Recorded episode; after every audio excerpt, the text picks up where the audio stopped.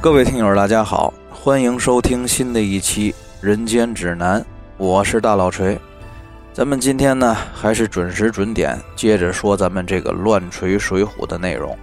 上回呢，咱们说到这个宋江在清风山救了清风寨的文之寨刘高的老婆，这两个轿夫呢，一听这几个山大王肯放他们下山，就把这个刘夫人啊塞进了轿子，抬着就跑下山去了。这个王英呢，精虫上脑，旗下三寸呢，顶着火，就这么着让宋江一瓢凉水给浇灭了。虽然说这心里头不痛快，但是呢，被这江湖规矩还有宋江的笑脸给拘着，也不好意思说什么，脸上呢就多多少少的带出了一点不悦的神情。宋江见了呀，就拉着这个王英的手，勾着他肩膀说：“兄弟。”你千万别生哥哥的气，日后啊，我肯定给你安排一个好的，让你满意就是了。走走走，喝酒去，哥哥给你斟酒赔罪，行吗？把个王英啊弄得也是无可无不可的，只好陪着宋江一起喝酒。咱放下这个燕顺、王英、郑天寿，陪着宋江在清风山上喝酒不提。话说这原本跟着护送刘夫人的几个当兵的，被这清风山的二当家王英。带着喽啰兵给冲散，一路啊逃回了清风寨报信儿。文之寨刘高听了呀是大怒，把这几个逃回来的军人啊就给骂了一顿，勒令他们呢回营里又叫了七八十个人，各自带了刀枪棍棒，一路啊是呜呜喳喳的就奔这个清风山来营救刘夫人。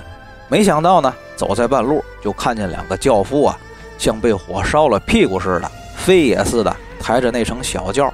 回来了，这帮当兵的就问这两个轿夫是怎么回来的，夫人在不在轿子里？这俩轿夫正要说话呢，就看这刘夫人呢从轿子里探头出来说：“这帮土匪把我们劫上山，我一说自己是清风寨的刘知寨夫人，就吓得他们给我下跪赔罪，送下山来了。”这帮当兵的听刘夫人这么说，心里都明白，心说了：“您这官太太呀，那真是挨金似金，挨玉似玉。”挨着当官的，您就会说瞎话。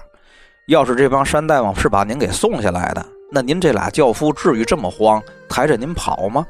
不过呢，这几个当兵的也没说破，因为说破了呢，对自己也没什么好处。就跟刘夫人说了：“得，那夫人您可怜可怜我们哥几个，回去了您就跟刘大人说，是我们动手跟土匪拼命，把您从山上给救回来的，行吗？不然呢，我们哥几个那就得挨军棍了。”这刘夫人呢？本来是心里有气，但是此刻呢，看见来的人多，这众怒难犯，就说道：“啊，你们哥几个放心，我见到知寨大人自有道理，不让你们哥几个受罚就是了。”众人听了这个话呀，这才放心，高高兴兴、庸庸簇簇的护着这乘小轿，就往清风寨里来。这知寨老刘呢，正扶着门框，抻着脖子等呢，远远的就看见一大帮人围着那乘小轿回来了。等到轿子抬到眼前，看见自己老婆全息全影的从轿子上下来，这才放心，上前就拉着老婆的手，大喜道：“哎呦，我的爱妻，你可回来了！这是怎么回来的？”这刘夫人就说：“呀，那帮土匪把我劫到山上，本来是要强行非礼，可我誓死不从，他们呢就要杀我，我就说我是清风寨刘知寨的夫人，你们杀了我，我丈夫就带军队来。”平山灭寨，把你们这山寨杀得鸡犬不留。这帮贼寇啊，一听就吓坏了，赶紧就下跪给我求饶。我这正教训着他们呢，咱们营里的这帮兄弟啊，就到了，在他们的寨门外啊讨敌骂阵。他们呢，赶紧的就把我给送出来了，让咱们营里的兄弟们把我给接回来了。旁边这帮当兵的听见刘夫人这么说，这才都长出了一口气。刘高呢，听了也挺高兴。就赏了这帮当兵的一头猪、十坛子酒。这帮人啊是高高兴兴领了赏走了。咱们再说宋江救了刘夫人之后呢，又在清风山上盘桓了六七天，心里头想着要来清风寨投奔花荣，就要告辞下山。三个土匪头呢苦留不住，就安排了送行的酒宴。四个人呢喝了一顿送别的酒，又送给宋江一些金银盘缠。宋江呢。依旧是背了行囊包裹，提了坡刀，告别了燕顺、王英、郑天寿，往清风寨而来。话说这个清风寨啊，离清风山特别的近，原本呢叫清风镇，坐落在这个青州道上。虽然说是镇，但是呢也有三五千的住户，规模不亚于一个小县城。因为这儿啊是个大三岔路口，可以通往青州府附近有强人占据的三处恶山，分别是清风山、二龙山还有桃花山。所以呢，这个官府就在清风镇上设置了一个营寨，用以保境安民。这宋江到了清风镇，找当地人问清楚花荣在北寨居住，就一路啊往清风寨北而来。咱们说这个宋江啊，跟其他的江湖兄弟。基本上都有个从相识到相知，再到相处的过程。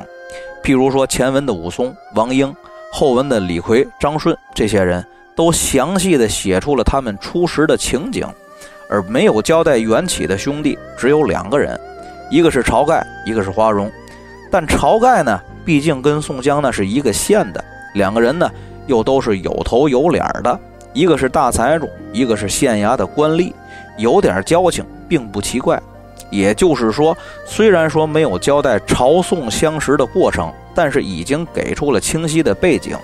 同理，朱仝跟雷横那是宋江的同僚，也就无需再描写他们相识的过程。而花荣则不同，他呢人在清风寨，也就是咱们现在的潍坊境内，而郓城县呢，那是在菏泽境内，这两个地方之间呀，隔着整整一座济南府。可是这个书里呢，却没有透露出他们是怎么认识的，就只说俩人大概认识有五六年了。从这个意义上说，花荣啊是唯一一个带着宋江之友人设出场的人物。《水浒传》这本书啊，它脱胎于话本施耐庵先生呢，把这个宋元以来的民间话本整理编纂成了《水浒传》，所以说呢，当中的某些情节就做了适当的处理和省略。那也是有很大可能的。这个宋江呢，到了北寨花荣家里，花荣呢是高阶远迎，并且呢让自己的老婆还有妹妹都出来拜见宋江。可见呀，这个花荣他跟宋江的关系可绝不一般。当日呢，就安排宋江住下，沐浴更衣。晚间呀，又安排了接风洗尘的宴席。席间，宋江跟花荣说起了从乌龙院杀了阎婆惜。得到了朱仝和雷横的帮助，出逃到沧州柴家庄，结识了武松。半年后呢，又被白虎山的孔太公接到了孔家庄，再次偶遇了武松。又说到了从孔家庄来清风寨的路上，被这清风山给劫了，幸亏自己及时报出了名号，才免了一场大难。当得意的说到这个清风山救了清风寨文之寨刘高的老婆的时候，花荣啊就拦住了宋江的话头。他说道：“嗨，大哥，您这事儿啊办左了，没事你救那娘们干嘛呀？”说的这个宋江啊是一头雾水，就问道：“哎，兄弟，你说的这叫什么话？我觉得这个刘高跟你好歹是同僚，天天一个锅里搅马勺，而且为了这事儿王安虎也弄得不太高兴，你怎么反倒这么说呢？”花荣此时啊也觉得自己说话有点生硬，赶忙就解释道：“哥哥，你不知道。”不是兄弟，我说嘴儿，咱们清风寨这处军营啊，兄弟我一个人管带镇守的时候，这远近几处的匪患哪敢这么猖狂？自打最近派来这么个酸文假醋的刘高来当正直之寨，军事上的事儿他也不懂，兵也不会带，还天天的瞎指挥，这也还则罢了。最要命的呀，就是他那个老婆不贤良，天天给他吹枕边风，鼓动挑唆的他呀，是贪赃卖法，收受贿赂。残害良民，把个清风寨啊搅的是乌烟瘴气。我呢又是个武官副职，天天的跟他怄气。我脾气上来的时候啊，恨不得弄死他。这倒霉娘们儿啊，就应该让他吃个亏，受点辱。所以兄弟，我刚才有此一说，觉得您呢救错了人，不是埋怨您，哥哥您别见怪。没想到这宋江啊，听完了这些话，他还是劝花荣兄弟，你这么想就差了。这俗话说呀，冤家宜解不宜结。你跟他是同僚，天天打头碰脸的，他呢又是个读书人，道理应该都懂。你看他平时工作中有问题，可以劝谏他。他即便不听，那兄弟你呢可以引恶扬善。别这么短见识。花荣听宋江这么说呀，也只得应付道：“得，既是哥哥您这么说，哪天呀，我看见他，跟他念叨念叨，是您救了他老婆这事儿。”这段对话呢，其实就说明了宋江这个人的价值观取向。他呢，从来就不在乎什么官员贪赃枉法、收受贿赂，因为啊，这个才是他向往的生活，并且呢，他在郓城县衙当押司的时候，其实也这么干来着，只是他可能平时不怎么欺负平民老百姓，并且呀，多了一个仗义疏财的属性而已。从此呢，宋江就住在了花荣的家里。花荣家里上上下下对他都是恭敬有加。这个宋江待在清风寨里呀，那整天也没什么事儿。花荣呢就派了几个心腹的手下人，每天呢让他们带着钱陪着宋江啊，各处安观寺院、茶馆酒肆、勾栏瓦舍，就是一个字儿玩儿。宋江这个人啊，也会为人处事，各处吃饭喝酒喝茶都是自己结账。花荣给这几个人带的钱啊，也不用他们花。回来呢，宋江也不跟花荣说，这哥几个既落个清闲，又得了实惠，跟宋江呢就处得十分融洽。见天的跟在宋江身边，一口一个三爷的捧着，这日子就这么过了一个多月。眼瞅着就来到这个正月十五元宵节，这清风镇上的居民呢就准备着赏灯过节，就由这个镇上的头面人物牵头，全镇老百姓啊凑份子，有钱的出钱。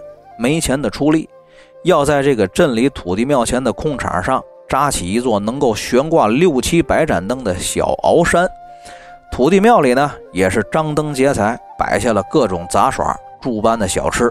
这到了正日子，花荣呢上午就到了衙门里，点起了几百个军士，安排他们准备晚上灯会的时候弹压地面，维持治安。又点了数十个差役去这个镇上几处重要的路口去把守寨门。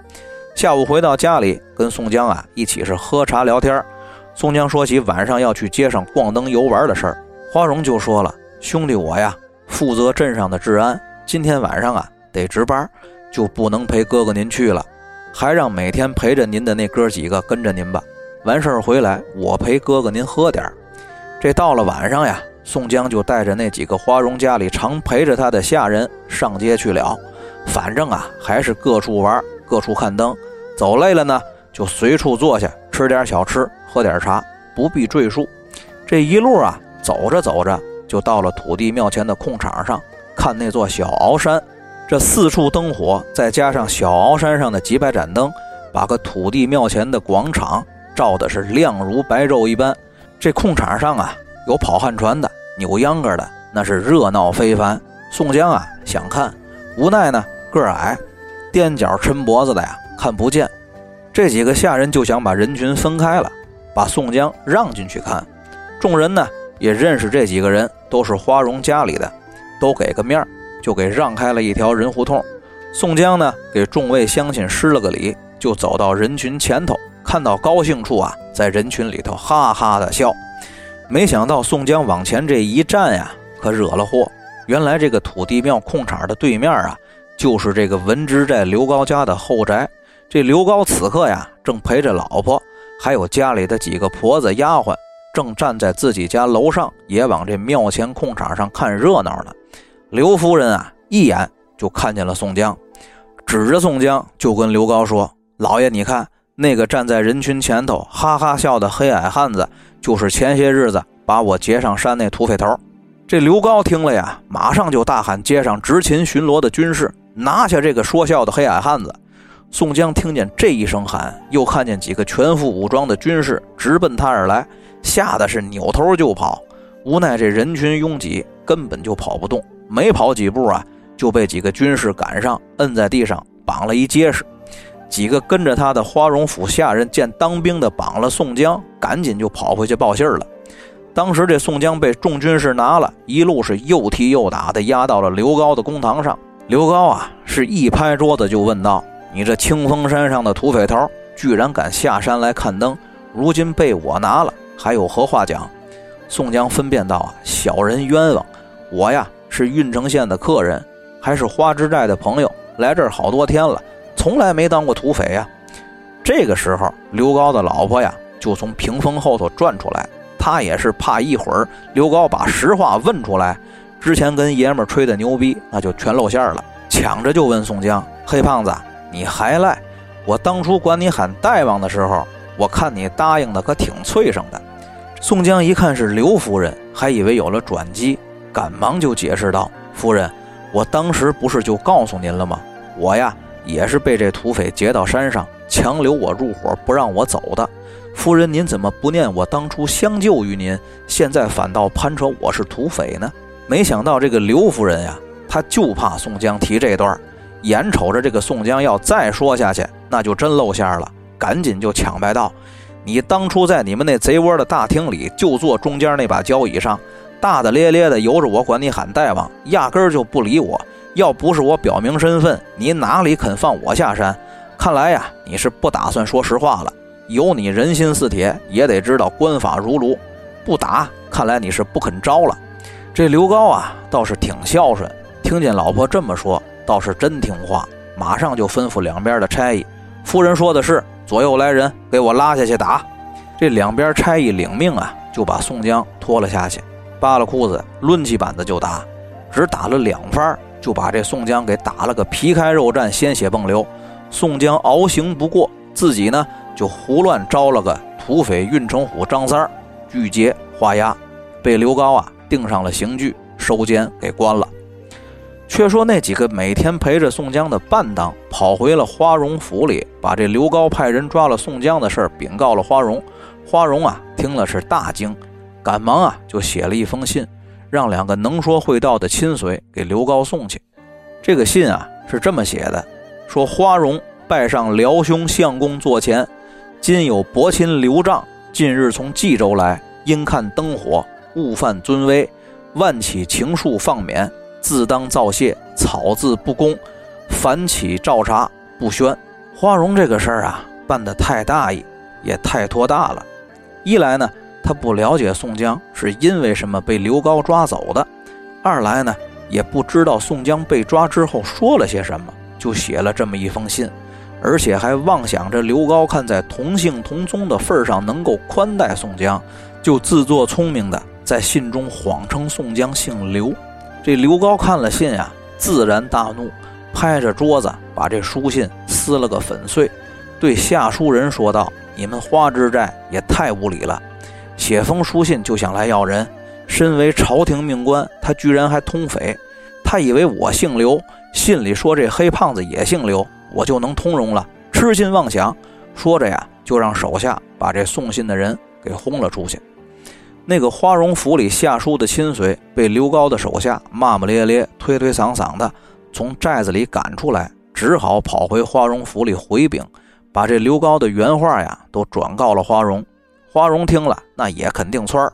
他本来就对刘高不满，这会儿又听见刘高在背后这么说，顿时是火冒三丈，马上啊。就喊人备马抬枪，自己披挂整齐，背弓插箭，又点起了自己营里三五十个心腹的军士，跨马提枪，带着人呢，是风风火火的来刘高营寨里抢人。